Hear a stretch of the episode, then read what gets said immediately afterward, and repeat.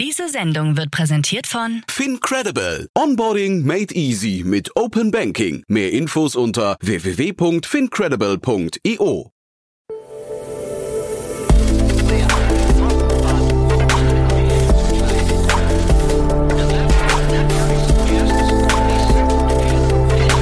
Startup Insider Daily. Investments und Exits. Herzlich willkommen zu Startup Insider Daily. Mein Name ist Jan Thomas und ihr hört unser Format Investments und Exits. Ihr wisst ja, wir begrüßen hier jeden Tag die wichtigsten Investorinnen und Investoren aus Deutschland und sprechen mit ihnen über Finanzierungsrunden und über Exits und über alles, was aus Investorinnen und Investorensicht wichtig ist oder wichtig wird. Eigentlich denn heute ist alles ganz anders, denn heute kommt eine ganz besondere Folge, zumindest für mich eine ganz besondere Folge, denn wir haben mit Startup Insider unseren ersten Live-Podcast aufgenommen. Wir waren zu Gast beim Square Summit von Square One, ehemals Power Ventures. Ihr habt es wahrscheinlich mitbekommen, der Berliner VC hat vor einem halben Jahr ungefähr seinen dritten Fonds aufgelegt und hat sich im Zuge dessen umbenannt da ist aus dem alteingesessenen Namen äh, Power Ventures der neue, moderne, frische Name Square One geworden. Jamie Chaika hatte das ja damals im Podcastgespräch hier lapidar kommentiert mit der coolste Name, den ich je gehört habe für ein VC. Also man sieht also quasi eine Art kollegiales High Five, das durch den Podcast hier vom einen VC zum anderen gereicht wird. Und äh, ja, wie gesagt, wir haben gestern auf der Konferenz Square Summit einen Podcast aufgenommen. Das heißt, Christian Buchenau, Gründungspartner von Square One äh, und ich haben so ein bisschen über die Geschichte von Square One gesprochen, über die Entstehungsgeschichte. Wir haben über den Summit gesprochen. Wir haben aber natürlich auch über den Markt gesprochen und äh, weil Square One ja ein Frühphaseninvestor ist, haben wir eben auch vor allem über frühphasige Investments gesprochen und über die Herausforderungen von äh, frühphasigen Unternehmen gerade. Wir haben über Geschäftsmodelle gesprochen, wir haben über Teamzusammensetzung gesprochen, wir haben über Geld gesprochen natürlich. Also wir haben über viele, viele Dinge gesprochen, die Christian im Laufe seiner mittlerweile zwölf Jahre als Partner von äh, Square One und Power Ventures gesehen, erlebt und analysiert hat, festgestellt hat. Also Learnings, die er teilen möchte. Deswegen freut euch jetzt auf ein richtig cooles Gespräch. Unser erster Live-Podcast hier von Startup Insider mit Christian Buchenau, Partner Partner von Square One und live vom Square Summit. Werbung Sei dabei beim HTGF Family Day am 11. und 12. Juni in der Station Berlin. Für zwei Tage voller Inspiration und Business. Tauche ein in ein einzigartiges Netzwerkerlebnis mit bis zu 1500 Teilnehmenden. Erkunde das innovative Seed- und Later-Stage-Portfolio des Hightech Gründerfonds. Lass dich vom vielseitigen Programm inspirieren und knüpfe wertvolle Kontakte. Sichere dir jetzt dein Ticket. Mehr Informationen findest du unter www.family-day-htgf f.de. Startup Insider Daily. Investments und Exits. Ja, dann freue ich mich sehr, hier zu sein. Wir sind auf dem äh, Square One Summit. Äh, neben mir sitzt ein, ich würde sagen, glücklicher, ein bisschen erschöpfter vielleicht, aber noch nicht Buchenau, erschöpft. Ne? Erzähl ja. mal. Ja, ja vielen, Dank, vielen Dank erstmal, dass du, dass du vorbeikommst. Äh, wirklich, wirklich toll, dass das geklappt hat. Ja, wir sitzen hier auf dem Square Summit. Ähm, das ist unser erster Event äh, den wir so ausrichten und äh, mit dem Ziel eigentlich alle Leute, die wir seit zehn Jahren kennen, irgendwie mal zusammenzubringen. Ähm, ich war jetzt auf tausenden von Events, äh, entweder nur Startup-Only-Events, nur VC-Events-Only. Ähm, ähm, und Ziel war es wirklich, Mittelständler, Startups, Investoren, Unternehmer irgendwo zusammenzubringen, weil ich glaube, dass die einfach zu wenig miteinander sprechen. Ja, ähm, wir operieren irgendwie in Silos und ähm, das ist auch einer unserer Jobs als Venture Capitalist irgendwie für zum Beispiel Mittelständler Startups vorzuqualifizieren ähm, und auf der anderen Seite den Startups die Mittelständler äh, vorzustellen. Ähm, das ist eigentlich, was wir den ganzen Tag irgendwo machen, neben der Tatsache natürlich, dass wir auch die besten Startups irgendwo finden müssen. Aber deswegen, um auf deine Frage zurückzukommen, machen wir hier diesen Event, ähm, um eben alle Stakeholder, die wir in den letzten 10, 12 Jahren äh, kennengelernt haben, zusammenzubringen.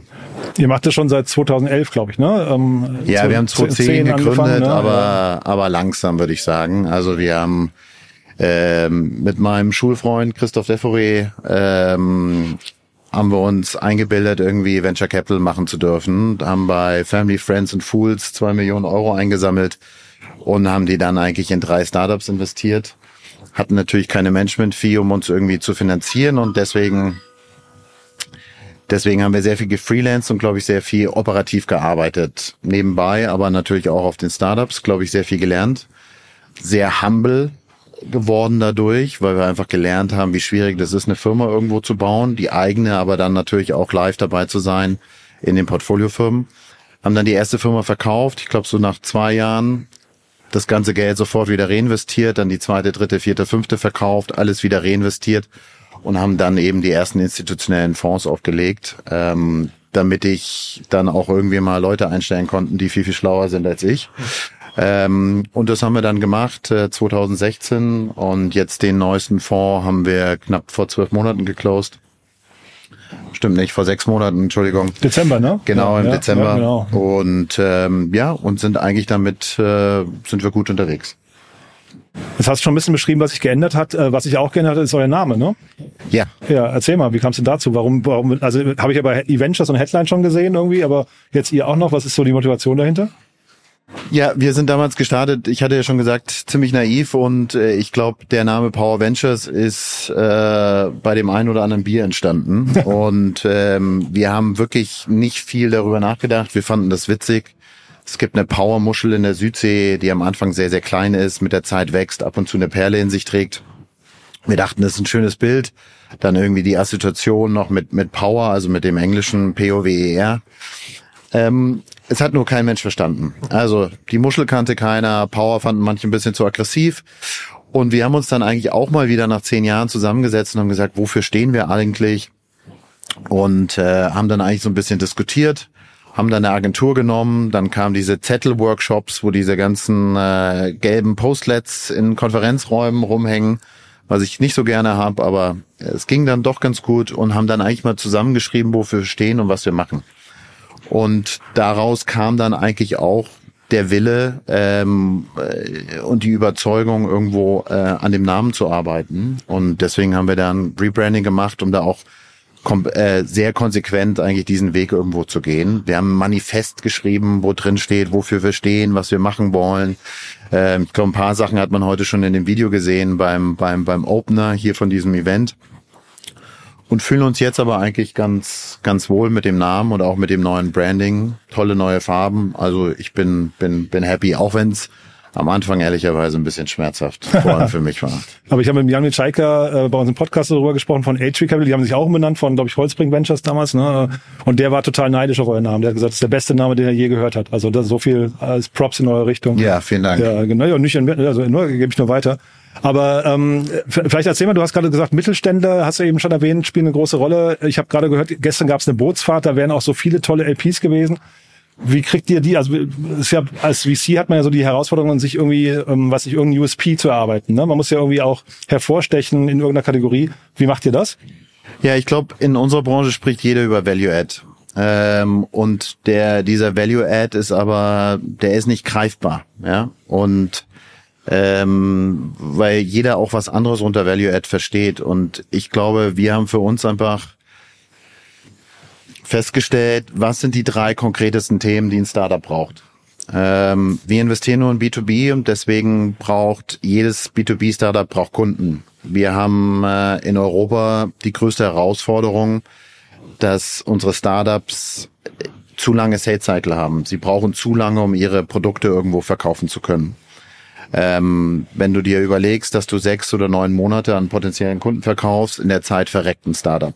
Ja, weil sie einfach Traction zeigen müssen, mehr Umsatz, ähm, damit sie einfach wieder attraktiv genug sind für ein, für ein Follow-up-Funding. Was haben wir gemacht? Wir haben dediziert versucht, Netzwerk im Mittelstand aufzubauen. Also wir versuchen, Corporates kennenzulernen und haben dabei eigentlich festgestellt, dass wir den Corporates auch einen Gefallen tun können. Dazu komme ich gleich. Also, dass wir eigentlich eine Win-Win-Win-Situation schaffen. Nämlich, das Corporate oder der Mittelstand hat eigentlich gar nicht den, den Zugang zu Startups und vielleicht auch gar nicht das Skillset, um Technologien irgendwo beurteilen zu können. Und was wir wiederum können, wir sehen pro Jahr 3000 Firmen in den unterschiedlichsten Bereichen. Wir können eigentlich Technologie vorqualifizieren für einen Corporate. Also wenn er sagt, ich will in der Robotik irgendwie digitalisieren, dann fängt er nicht an zu googeln oder holt zwei Berater rein und hat dann eine Liste von 15 Firmen und spricht mit denen, sondern er kriegt von uns genau eine bis zwei Companies, von denen wir zumindest denken, dass sie technologisch am besten aufgestellt sind. Und das kreiert einen extremen Wert, weil du sehr viel Zeit sparst und sofort mit tollen Firmen irgendwo zusammenarbeitest. Also das ist der Win auf der Corporate-Seite. Auf der Startup-Seite natürlich können wir, indem wir den Kontakt zu den Mittelständlern haben, können wir denen genau die richtige die richtige Person in der Organisation vorstellen, die offen genug ist, um auch mit Startups zusammenzuarbeiten. Wir haben teilweise ein Startup, zwei Leuten in der Organisation vorgestellt und wir hatten einmal einen Sales Cycle von drei Monaten und einmal von zwölf Monaten. Spielt das Alter auch eine große Rolle. Ja? Ähm, also bei der bei der jeweiligen Position in der äh, bei der jeweiligen Person in der in der Organisation. Das heißt, dass wir wissen, wo wir die Intro machen müssen, ist ein extremer Wert für unsere Startups. Und wenn es unseren Startups gut geht, dann geht es uns auch gut. Also das ist das dritte Winner am Ende des Tages. Und deswegen ist es so wichtig für uns, wirklich mit diesem Mittelstand zu, zu, zu arbeiten, weil wir eben glauben, deswegen auch heute das Event, dass sich die Parteien zu wenig treffen dass sie zu wenig miteinander reden und dass einfach sehr, sehr viel auf der Corporate-Seite, auf der Mittelstandsseite vor allem verbrannt wird. Man deswegen keine Lust hat, mehr mit Startups zusammenzuarbeiten. Und wir sind, glaube ich, da ein guter, guter Multiplikator oder Vorqualifizierer, wie auch immer du es nennen willst. Ähm, das ist wichtig. Das war Punkt eins. Also wir können wirklich Kunden vermitteln. Nummer zwei ist das ganze Thema Hiring ist einfach extrem wichtig. Ähm, wir haben Talentpool, wir haben über 100 Alumnis, ähm, die bei uns gearbeitet hat. Hier sitzt gerade einer vor mir. Ähm, und wir versuchen natürlich wirklich die besten Leute in diese Organisation irgendwo reinzukommen und haben da mittlerweile auch sehr, sehr viel Erfahrung. Wir können dir genau sagen, für welche Position du welchen Headhunter brauchst und können, glaube ich, auch verstehen mittlerweile, ähm, auch ähm, wie das Ganze funktioniert. Und Nummer drei ist natürlich Follow-up-Funding. Ähm, das heißt, ich glaube, wir haben uns einen Ruf erarbeitet, äh, auf Neudeutsch Brand, ähm, dass wir eigentlich im Bereich Company Building, also das, was wir seit zwölf Jahren machen, wir investieren nur Early Stage, Seed und Late Seed, ähm, dass wir ganz gut verstehen, wie man eine Firma aufbauen muss, dass sie Series A ready ist. Und das finden natürlich äh, größere Investoren sehr, sehr gut. Und dementsprechend, äh, wenn wir den äh, D-Flow schicken oder Portfoliounternehmen, dann landet es meistens nicht ganz unten am Stapel, sondern ein bisschen weiter oben. Ähm, und so kriegen wir eigentlich, äh, erhöhen wir zumindest die Wahrscheinlichkeit, dass ein Follow-up-Funding irgendwo dargestellt wird. Wir helfen natürlich auch in der Präsentation bauen, wie man sich aufbauen muss, welches KPI-Set man braucht und diese ganzen Geschichten. Ich glaube, da haben wir sehr viel gelernt und das sind am Ende des Tages die drei Themen, die am meisten Value Add aus unserer Sicht zumindest ähm, Startups in dieser Stage irgendwo bringen. Vielleicht mal zu dem Markt. Ihr macht das jetzt schon relativ lange, ne? Das haben wir gerade gesagt, 2010, 2011, irgendwie, nur 2011, 2012, ja. nee, 2010, 2011. Ähm, was hat sich denn geändert in der, in der Zeit jetzt gerade? Also, weil ähm, euer Fonds ist deutlich größer geworden. Also ich meine jetzt nicht speziell bei euch, sondern einfach der Markt an sich. Ähm, wir hatten jetzt so ein verrücktes Jahr 20, 2020 irgendwie, 2021 diese Zeit, ja. Ähm, aber mal abgesehen davon, siehst du generell irgendwelche Markttrends, die den Markt komplett verändert haben? Also jetzt meine ich nicht bewertungsseitig nur, sondern auch inhaltlich. Ja, also inhaltlich ist natürlich, als wir 2010 gestartet sind, waren 99 Prozent aller Firmen Consumer-Firmen. Ne? Ja. Das waren meistens drei WAU-Dudes, die irgendwie äh, ein amerikanisches Geschäftsmodell geklont haben. Ähm, habt ihr das auch, also habt ihr da sowas auch finanziert? Ja, ja? wir haben äh, wir haben Flaconi und Amroli Ach so, stimmt, äh, ja. Äh, finanziert. Ja. Habe ich schon gedacht, ProSieben ist ein guter Partner von euch wahrscheinlich. Ne? Äh, ja, ja, also den haben wir zumindest die Firmen verkauft. Ähm, äh, und ich würde jetzt sagen, also ein Parfum zu verkaufen ist jetzt nicht die größte Innovation. Ich glaube, wir haben es sehr sehr gut gemacht ähm, oder beziehungsweise das das das das das Management-Team. Ähm, aber da sieht man natürlich schon, die Geschäftsmodelle haben sich total verändert. Also das bedeutet 99 Prozent Consumer. 2015 hatten wir 50-50, also da ging es dann langsam diese Software-as-a-Service-Welle irgendwo los. Und wenn wir heute in D-Flow schauen, dann haben wir 99 Prozent B2B. Ich würde fast sagen 45 Prozent Enterprise-Software ähm, und der Rest ähm, Software-as-a-Service. Ähm, also es wird technologischer. Wir bekommen langsam die Ingenieure ins Gründen rein, was glaube ich ein sehr, sehr gutes Zeichen für das, für das Ökosystem mhm. generell ist. Ähm, und deswegen haben sich natürlich die Geschäftsmodelle irgendwo verändert. Zweite Thema ist natürlich ähm, äh, äh, Zugang zu Kapital. Ich meine, wir sind damals mit zwei Millionen Euro gestartet und wir hatten, glaube ich, einen Gründerszene-Artikel. Ähm, das wird es heute so wahrscheinlich nicht mehr geben, aber daran kannst du einfach sehen, wie wenige es, wenn, wie wenig Venture Capital es damals gab. Ähm, die amerikanischen Fonds waren auch noch nicht da. Ähm, Sind ja eigentlich jetzt nicht mehr wieder, also wieder nicht mehr da, ne? Oder? Ja, können wir, können wir gleich ja, drüber genau, reden. Ja. Ähm, wir nennen das so Touristen. Das sind dann so die, die Hedgefonds, die dann auf einmal Venture Capitalisten waren. Ähm, und natürlich die, ähm, die Amerikaner, ähm, die waren damals zumindest noch nicht da. Die waren dann sehr, sehr stark, glaube ich, äh, 21 und 22 ähm, ähm, da und sind jetzt natürlich zurückhaltender. Ja, ich glaube, die sind immer noch da. Die schätzen auch, ähm, was für Firmen wir hier in Europa bauen können. Mhm. Ähm, aber im Moment ist es halt, haben wir schwierige Marktbedingungen. Also es bedeutet, es ist trotzdem noch sehr viel Kapital im Markt, ähm, was, was, was ein erheblicher Unterschied ähm, von damals war. Und Nummer drei ist ähm, das Talent. Also wie gesagt, wir hatten vorher als Gründer vor allem Business, Business People oder die Business Administration irgendwie äh, BWL auf Deutsch äh, ähm, studiert haben. Und wir kriegen heute deutlich mehr Ingenieure rein. Mhm. Ja, und wir haben, wir sagen, wir wollen eigentlich in Firmen oder in Teams investieren, die komplexe Probleme lösen wollen in riesigen Märkten. Mhm. Ja, und das impliziert eigentlich schon, dass wir natürlich Deep Tech gut finden. Ähm, wir sind auch ein Fonds, der keine Angst vor Hardware hat. Hardware, der zumindest Software irgendwo enabled. Und dementsprechend, es wird irgendwie ernster. Ja, wir bauen irgendwie große, große Software-Themen. Und ähm, du meinst, das hat sich generell. Wir meinst du ihr oder meinst, meinst ich meine du das Ökosystem? Das Ökosystem ja? Also ich meine ich ja, ja. meine ich uns damit, sondern das Ökosystem in, in, in generell. Aber sag mal was zum Ökosystem noch. Du hast gerade gesagt, die US-VCs kamen her, weil sie sagten, in Europa kann man coole Firmen bauen.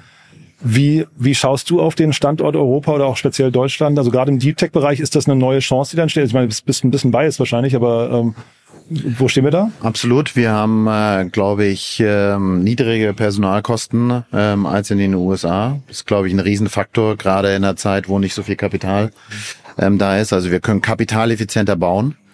Ähm, wir haben mehr Zugang zu Entwicklern. Es gibt mehr Entwickler in Europa als, als in den USA. Und ähm, dementsprechend, also die Zutaten, das Kapital ist auch da. Die Zutaten sind da. Wir Aber? können, wir können große Firmen bauen. Ich glaube, äh, das Silicon Valley hat natürlich 30 Jahre Vorsprung, ja, 30 oder 40 Jahre Vorsprung. Da gibt es äh, Second Time, Third Time, Fourth Time Founders, also ganz andere Founder-Generationen, die natürlich schon äh, irgendwie zehn Firmen gebaut haben und dementsprechend natürlich da, da erfahrener sind, äh, wenn es um das ganze Thema Company Building geht. Und ich glaube, das fehlt noch so ein bisschen. Und wonach wir natürlich suchen, ist, ähm, wir suchen natürlich starke IP, also toll, tolles Deep Tech, ähm, tolle Deep Tech Themen mit starken R&D Teams, also wirklich Teams, die wirklich in der Forschung sind und lange an diesen Themen irgendwo arbeiten und dürfen aber nicht vergessen, dass wir natürlich auch eine gewisse kommerzielle DNA dann in diesen Teams brauchen. Ja.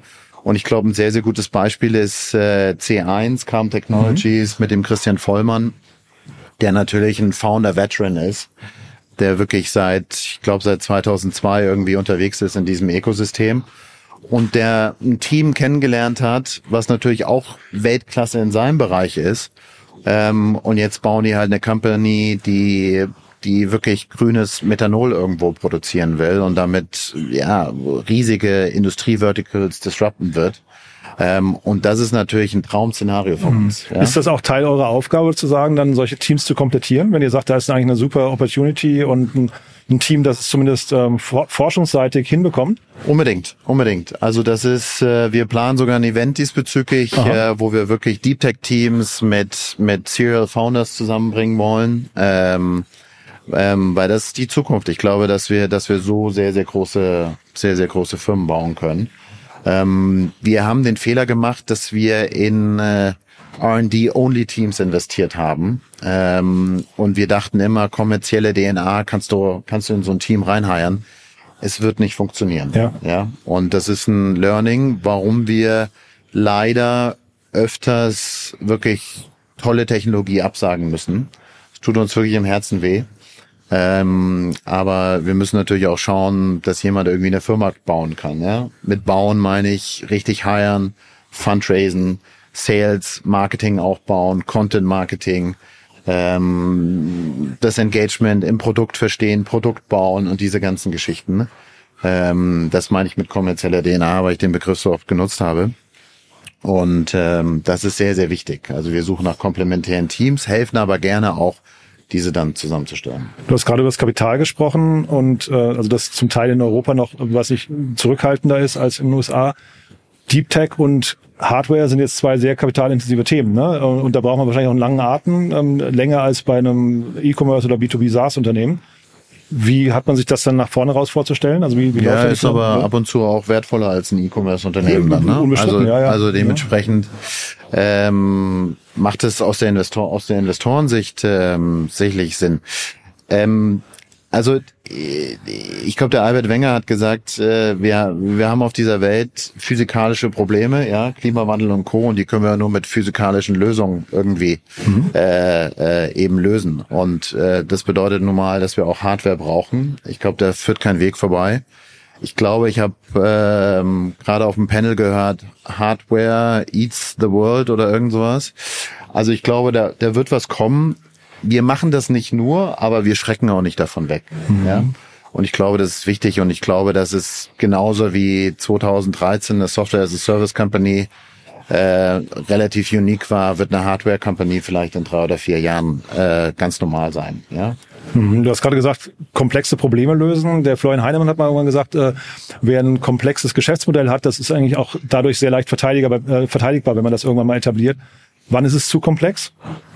Naja, wenn es der Kunde nicht versteht, ne? Also der war ja gerade auf der Bühne mit dem Alex Sixt und ähm, der hat gesagt, er will dem Kunden gar keine Wahl mehr lassen in seinem Produkt ähm, und simplifizieren, simplifizieren und Wahnsinnsfokus. Ja? Und äh, ich glaube, ich habe mehr über die Komplexität in der Technologie gesprochen, wie das dann im Frontend quasi zum Kunden her ist. Das ist dann nochmal eine andere Geschichte. Da soll es natürlich nicht komplex sein. Aber je komplexer oder je komplexer die Technologie ist am Ende des Tages, desto schwieriger ist sie zu kopieren, desto einfacher ähm, ist es, wenn du mal irgendwo integriert bist, ähm, da auch drin zu bleiben. Da baut dich auch keiner mehr aus, weil die Switching-Costs einfach zu hoch sind. Also ähm, ich glaube, das passt und wir sollten nicht davon abschrecken. Ja. Als Investor ist man ja so ein professioneller Neinsager. Ne? Ähm, ist ja leider so. Ne? Und das ist natürlich für einen Investor, der sagt dann Danke fürs Gespräch und Tschüss, aber für den, für den Gründer, Gründerinnen, für das Team ist es ja oft eine Absage nach der anderen. Ähm, wie äh, gibt's da Tipps, wo du sagst, ähm, da muss man dann irgendwie als Gründer irgendwann sagen, ich reite hier ein totes Pferd oder ich muss irgendwie nachbessern oder also ne, mir geht's so ein bisschen um dieses, äh, was kann man kann man vielleicht Gründerinnen, Gründern mitgeben, die halt immer wieder ein Nein von einem Investor bekommen, aber eigentlich eine Idee haben, wo sie sagen, ich möchte unbedingt umsetzen. Also worin wir in Gründerteams suchen, ist Authentizität. Also wir wollen wirklich Gründer haben, die, die sich mit Problemen schon länger irgendwo beschäftigen. Äh, also jetzt ein Gründer, der gerade ein Web3-Thema oder ein Krypto-Thema irgendwo gemacht hat und jetzt auf einmal ein Greentech-Thema mit einem Greentech-Thema um die Ecke kommt.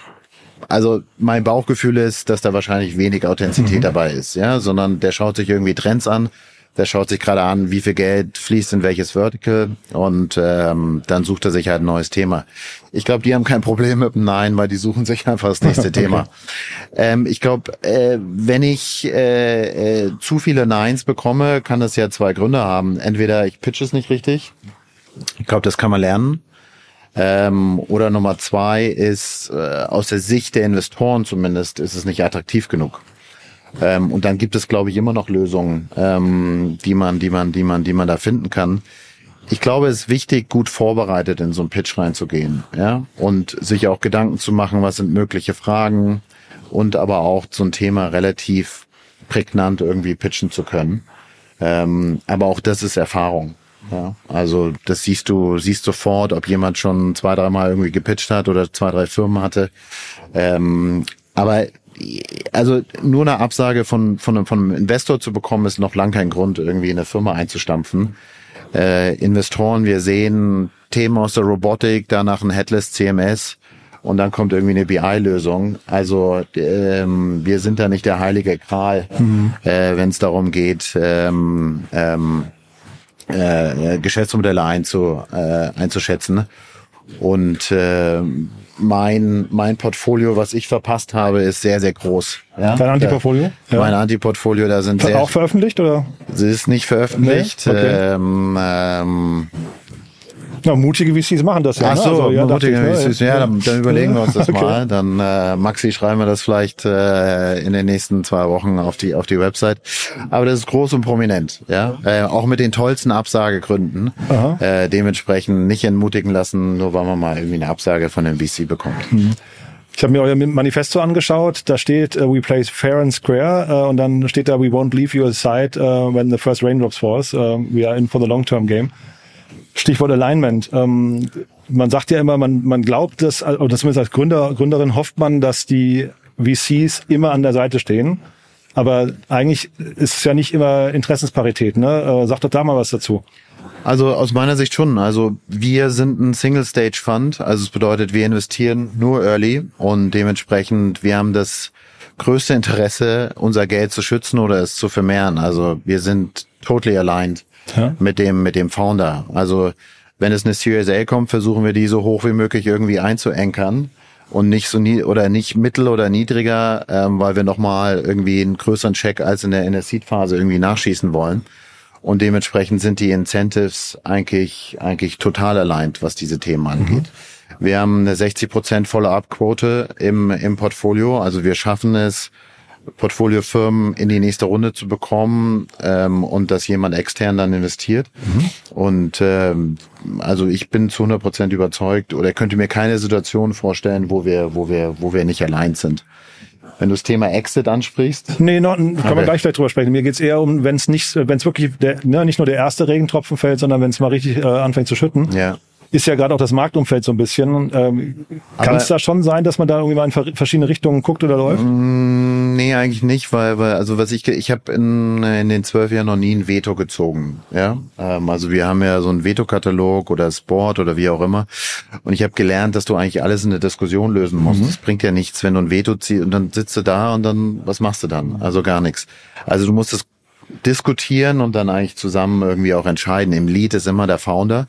Und der entscheidet auch am Ende des Tages. Mhm. Und das ist, glaube ich, ganz, ganz wichtig. Und was wir oft machen, äh, bevor wir investieren, äh, ermutige ich eigentlich immer, die potenziellen Investments unter Portfolio anzurufen, um da Referenzen zu nehmen. Also nicht nur wir, nicht nur wir sollten Due Diligence machen, sondern unbedingt die Gründer auch.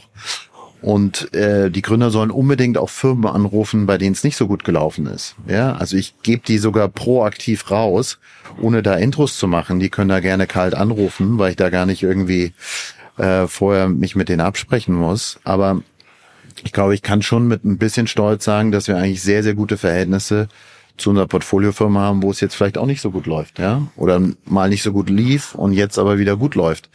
Und ähm, dementsprechend, äh, wir sehen uns als als erster Supporter an. Ja, wir sind die Diener unseres Portfolios, wenn du so willst, hm. ähm, und versuchen alles Mögliche irgendwo zu machen, damit die irgendwie ähm, eine größere Firma bauen können. Du hast gerade gesagt, ihr versucht immer die höchsten Bewertungen zu erreichen. Das war ja jetzt in den letzten Jahren auch ein bisschen so eine Krux, die ist ja manchen Foundern oder manchen Teams auf die Füße gefallen. Ne? Ja. Äh, ist das im Nachgang äh, jetzt auch schlau? Ist das, muss man auf die höchsten Bewertungen gehen? Nein, und das äh, meinte ich auch nicht so, aber also die, wir müssen natürlich schon schauen, dass die Bewertungen realistisch sind, auch in der Series A, wo wir unser Prorate machen, aber nicht immer im Lead sind. Weil es bringt dir nichts, eine sehr, sehr hohe Series A zu raisen, aber dann eigentlich keine Series B mehr genau. raisen zu können, weil du eigentlich nicht mehr nicht genügend Zeit hast, um eine, in eine CSB-Bewertung irgendwie reinzuwachsen. Und deswegen muss das alles irgendwie auch authentisch, reasonable am Ende des Tages sein. Ja. Und ähm, deswegen versuchen wir, da habe ich mich vielleicht falsch ausgedrückt, nicht die höchste Bewertung irgendwo zu bekommen, aber wir haben natürlich einen Benchmark und können das ganz gut vergleichen und versuchen einfach das Beste mit dem Team irgendwie rauszubekommen. Das Beste für die Firma am Ende des Tages. Es kann auch sein, dass es mal eine niedrige Bewertung oder nur das dritthöchste Angebot ist, was wir dann irgendwo haben. Mhm. Das waren jetzt die Follow-ons. Ähm, ihr schreibt ja in der Regel den ersten Check, ne? wenn ja. ich es richtig verstehe. Das ist ja meistens noch Pre-Revenue. Ähm, ja. Wie funktioniert da die Bewertung? Da kommt ja jemand rein und sagt, ich habe eine PowerPoint oder ich habe ein MVP oder ne, ich habe also irgendwas, was noch nicht richtig greifbar ist. Ja. Äh, viel Fantasie, ne?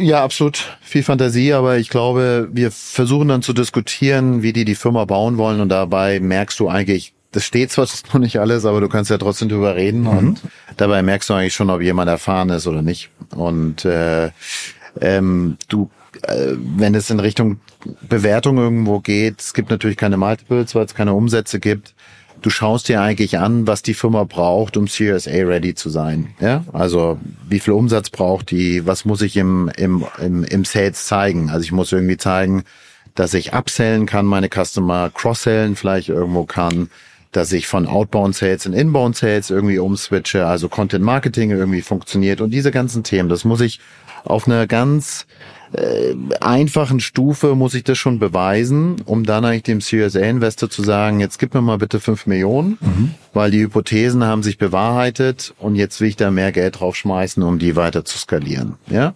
Und das ist genau, woran wir, woran wir arbeiten müssen äh, mit den Gründern, oder vornehmlich die, die Gründer natürlich, und was dann auch eine gewisse Confidence den, den Follow-up-Investoren mhm. äh, gibt. Ja, und das, das ist eigentlich woran wir tagtäglich äh, mit, den, mit den Gründern irgendwie zusammenarbeiten wollen. Mhm. Ich habe mir die letzten ähm, Investments bei euch in Crunchbase mal angeschaut. Du hast ja gesagt, Europa, die sind alle, jedes davon ist aus einem anderen Land. Äh, und zeitgleich hast du gesagt, ihr seid sektorenagnostisch, so ein bisschen zumindest. Klingt nach ganz schön viel Arbeit, ne? Wie seid ihr denn eigentlich strukturiert? Ja, schon viel Arbeit. Macht aber auch Spaß. Ähm, wir sind äh, sechs Leute im Investment-Team. Ähm, wir haben Focus Areas. Ähm, äh, also jeder Investment Manager hat ein Focus Area, wo er auch Content produzieren muss, dementsprechend auch Events irgendwie aufsetzt und versucht am Ende des Tages irgendwie die Market, eine Market Map zu erstellen. Also sprich, so viele Firmen in dem Bereich irgendwie kennenzulernen, wie es nur geht. Und auf der anderen Seite sind wir natürlich auch opportunistisch. Ähm, und äh, wir machen auch Investments, die nicht in den Focus Areas irgendwo sind. Ich würde sagen, wir machen 60 Prozent in Dach aller Investments und wir schauen eigentlich nach Ökosystemen, die noch nicht so entwickelt sind, underserved, ja, ähm, weil wir natürlich glauben, dass es da große Möglichkeiten irgendwo gibt. Und ähm, wir glauben zum Beispiel im Moment sehr, sehr stark an Italien, ja. Ähm, wir glauben und sehen es auch im D-Flow, dass die Quantität und die Qualität an Startups dort rapide irgendwo zunimmt. Äh, wir haben tolle Technologie dort gesehen. Ähm, Glassfiber das letzte Glassfiber ist ja, genau, das letzte ja, Investment ja. aus Turin. Ähm, und wir haben natürlich auch einen Italiener bei uns im Investment-Team, der Federico, der seit 2013 bei uns ist.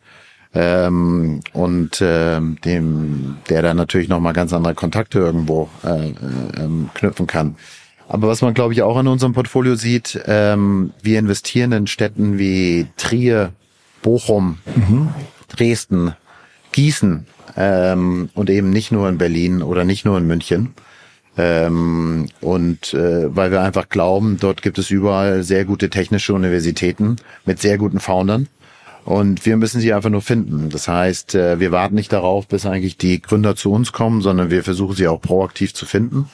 Und das ist am Ende des Tages, was wir, was wir den ganzen Tag machen, neben der Portfolioarbeit natürlich. Das heißt, proaktives ähm, Dealflow-Management oder Sourcing automatisiert auch bei euch ist oder halbautomatisiert oder ja, Machine Learning? Äh, also alles, haben alles. wir alles. Habt Automatisiert, alles. Machine Learning haben wir alles natürlich. Klar, selbstverständlich.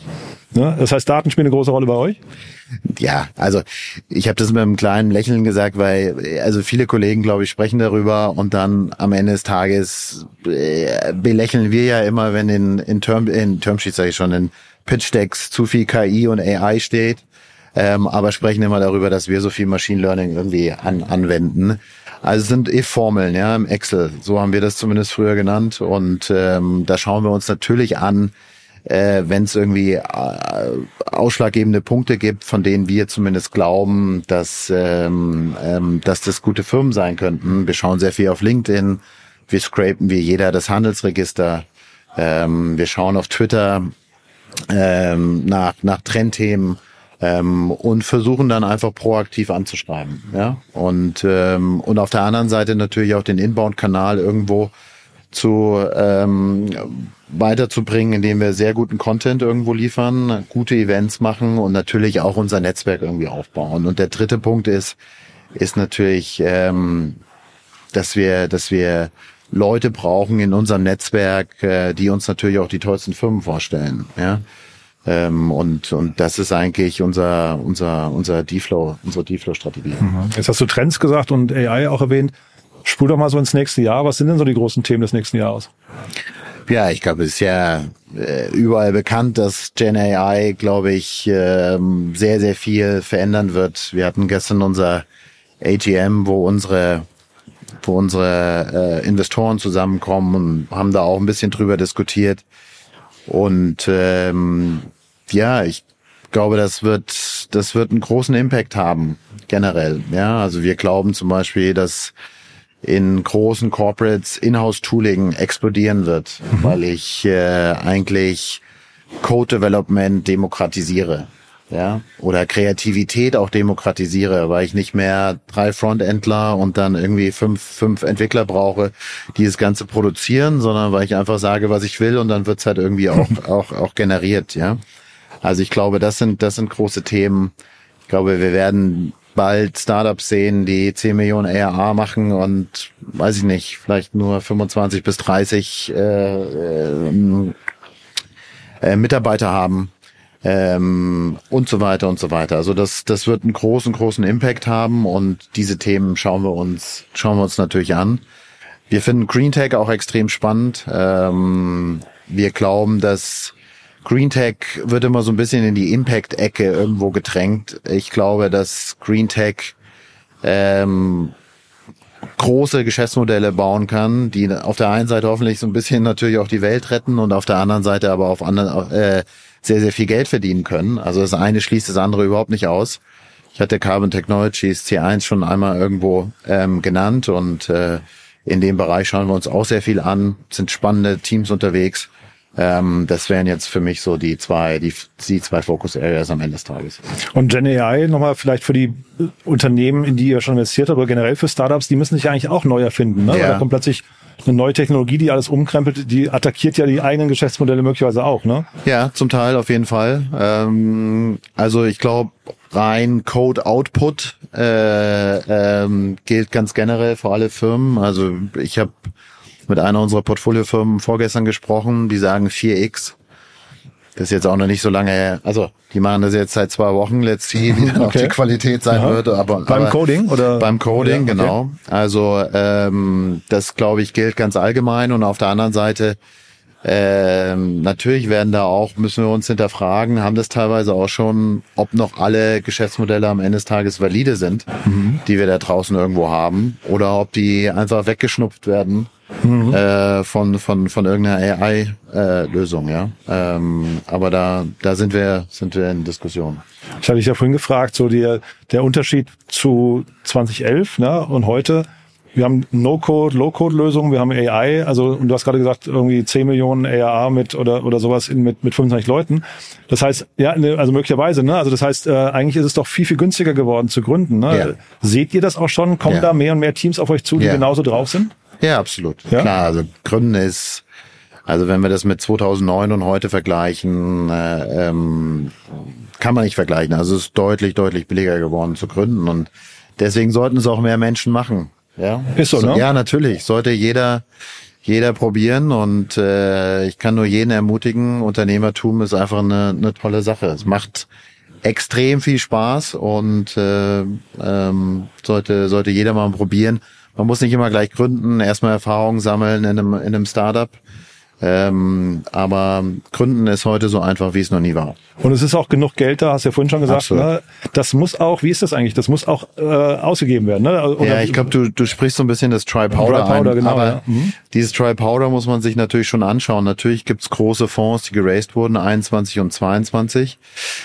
Aber am Ende des Tages hast du einen Denominator-Effekt im Moment. Also das bedeutet, dass ähm, die LPs, das sind die Investoren, die in VCs zum Beispiel investieren. Und die sind, Venture Capital ist eine Asset-Klasse für die. Und wenn du natürlich ein Net Asset Value, also sprich, was das Portfolio jetzt wert ist, hast, im Gegensatz zu dem, was du investiert hast, dann hast du da eine gewisse Ratio. Ja? Also irgendwie 2x, 3x oder was auch immer. So, wenn jetzt der NAV abgeschrieben wird, also sprich, weil Firmen bust gehen oder weil einfach die Werte abgeschrieben werden, dann bin ich zu hoch allokiert in Venture Capital, Capital als LP. Das heißt, der LP sagt seinen GPs, also sprich den, den Venture Capitalisten, ne, Leute, bitte nicht in den nächsten 12 bis 24 Monaten Fundraising. Ihr müsst mit dem Geld damit auskommen. Das bedeutet, dieser Dry Powder wird natürlich auch auf eine doppelt so lange Zeit irgendwo gestreckt, ja, was am Ende des Tages eine Halbierung pro Jahr des potenziellen Investments ist. Das bedeutet, das muss man sich schon irgendwo anschauen. Ähm, und das sehen wir natürlich auch in den Daten. Also die Number of Investments es geht runter, ähm, die die die Rundengrößen gehen runter. Ähm, das sind alles Indikatoren dafür, dass halt jeder im Moment ähm, äh, nicht so schnell irgendwie das Geld ausgibt. Ich glaube, der Björn Dremmery, der auch gleich bei uns ist der Head of IVE, die haben über 700 Relationships in, in VCs in Europa. Ähm, der hatte mir mal vor 18 Monaten gesagt, dass die durchschnittliche ähm, Deployment-Zeit, also in der Zeit, wo ein Venture Capitalist in der Investmentphase ist, im Moment 18 Monate ist. Also die haben innerhalb von 18 Monaten ihre Fonds irgendwie deployed und das wird signifikant wieder ansteigen. Also das heißt, pro Jahr ist einfach weniger Geld zur Verfügung und darauf müssen wir uns einfach einstellen. Man könnte es aber auch positiv formulieren und sagen, es ist ein Back to Normal und dementsprechend, es wurden zu viele Firmen, glaube ich, auch finanziert, die in diesen Zeiten nicht mehr finanziert werden sollten, weil sie einfach keinen guten Job gemacht haben. Und das ist einfach Teil des Geschäftsmodells und das ist auch ganz normal, dass Sachen nicht klappen und damit müssen wir einfach wieder wieder besser umgehen können aus meiner Sicht. Dann vielleicht als letzte Frage nochmal die Exit-Kanäle. Ähm, weiß nicht, wie du das siehst. Ähm, Börsengänge sind gerade irgendwie mau oder eigentlich finden gar nicht mehr statt. Ihr habt den Gero Decker ja hier, glaube ich, von Signavio. Ne? Da habe ich damals schon gedacht, SAP kauft Signavio, das wäre jetzt so ein neuer Trend vielleicht sogar. Hat sich auch noch nicht bewahrheitet, ne? so richtig. Ähm, Mittelstand, da seid ihr nah dran. Äh, wie siehst du da die nächsten, sagen wir, die nächsten 18 Monate vielleicht? Ja, ich glaube, IPO ist, ist zu, ja. Äh, Bleibt glaub, auch erstmal zu. Ne? Ja, glaube ich Ja. schon. Also das äh, wird, wird, wird schwierig. Ähm, ist nicht meine meine Focus Area. Also ich kann jetzt nicht sagen, ob sich das IPO-Fenster Aber du dann hast ja ein Interesse dran, ne? Ich habe ein Ja, ja, Interesse ja, daran, dass natürlich aufgeht, weil es natürlich auch gut ist für die LPs, wenn die wieder Geld zurückbekommen. Dann können sie nämlich wieder ein bisschen ein bisschen zurück investieren. Ähm, ich glaube, ähm, für Europa trifft schon zu, dass die Mittelständler M&A nicht als Chance irgendwo sehen. Ja, also in den USA werden einfach sehr, sehr gute Teams, sehr, sehr gute Produkte einfach sehr viel schneller und einfacher gekauft. Äh, ich glaube, in, in, in Europa hast du dann irgendwie drei M&A-Banker drauf, die dir dann den zehnten IRA und ROI und weiß der Geil was irgendwie ausrechnen. Ähm, aber eigentlich nicht auf das Wesentliche ähm, sich konzentrieren, nämlich dass du ein extrem talentiertes Team und ein sehr, sehr gutes, sehr, sehr gutes Produkt einfach in dein Produktportfolio irgendwie aufnehmen kannst. Deswegen ist M&A einfach nicht so weit verbreitet unter diesen Mittelständlern. Ich glaube, da müssen wir auch als Venture Capitalist einen, Job, einen guten Job machen, denen einfach zeigen, guck mal, das ist ein Startup, was jetzt nicht so gut funktioniert hat, aber da sind zehn außerordentlich starke Entwickler drin. Mach doch so ein Acqui-Hire, ja? Und Aber selbst das einfach. Fenster, habe ich gehört, ist relativ zu momentan. Ne? Ja, ja, es ist schwierig. Ganz allgemein muss man natürlich schon sagen, dass es wahrsch- wahrscheinlich nicht die beste Zeit ist, im Moment seine, sein Startup irgendwo zu verkaufen. Cool. Dann sind wir mit- meinen Fragen durch. Haben wir was Wichtiges vergessen? Oh, jetzt äh, nee, Schwierigste Frage, Nee, ne? Ja. nee, ja, schwierigste Frage, aber ich fand die Fragen sehr gut, deswegen Cool, Christian. vielen Dank. Hat Spaß gemacht. Vielen Dank. Danke, ja? bis dann. ciao. ciao.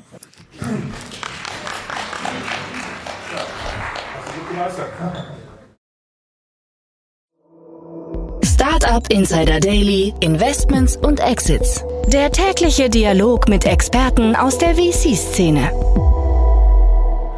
Ja, das war also unser allererster Live-Podcast. Christian Buchenau von Square One, live aufgenommen beim Square Summit in Berlin im wunderschönen von Greifswald. Es war ein tolles Event, hat mir auf jeden Fall großen Spaß gemacht. Waren tolle andere Vorträge dabei, die zu hören es sich auf jeden Fall gelohnt hat. Und ja, wenn es euch gefallen hat, wenn euch dieses Gespräch gefallen hat oder ihr mit uns feiern wollt, dass wir endlich in der Live-Welt angekommen sind, dann gerne diese Folge teilen. Auf LinkedIn zum Beispiel könnt ihr uns gerne unterstützen oder ihr könnt natürlich auch Freunden und Bekannten von dieser Folge erzählen. Zum Beispiel, wenn Sie sich Square One mal genauer angucken sollten, weil Sie möglicherweise gerade dabei sind, ein Unternehmen zu gründen oder erstes Geld einzusammeln für Ihr Unternehmen. Also dementsprechend, glaube ich, eine tolle Folge. Waren ja viele Learnings drin, die, glaube ich, allgemeine Gültigkeit haben. Von daher danke fürs Weiterempfehlen, danke fürs Teilen, danke fürs Zuhören. Euch noch einen wunderschönen Tag und nicht vergessen, unsere tolle Plattform www.startupinsider.de ist immer ein Besuch wert. Ihr wisst ja, wir bauen das größte Verzeichnis der deutschen Startup-Szene, versuchen dort alles zu kartografieren, was nicht bei drei auf den Bäumen ist. Das heißt, alle Startups mit ihren Gründerinnen und Gründern, die ganzen dazugehörigen Investoren, also Business Angels und VCs. Dann gibt's natürlich Nachrichten ohne Ende, dann gibt's Podcasts, es gibt ein großes Jobboard, demnächst kommen noch Events dazu und, und, und. Also ein richtig cooles Projekt. Schaut euch das mal an. Schaut euch in dem Kontext vielleicht auch mal unsere Newsletter an. Da kommen demnächst auch noch viel mehr, aber unsere Newsletter sind wirklich mit das Beste, was wir zu bieten haben. Von daher am besten mal abonnieren, Probe lesen und wenn es euch nicht gefällt, einfach wieder abbestellen. So, das war es jetzt wirklich. Euch einen tollen Tag, ein tolles Wochenende, falls wir uns nachher nicht mehr hören sollten. Ein langes Wochenende. Dann hören wir uns am Dienstag wieder. Bis dahin alles Gute. Ciao, ciao.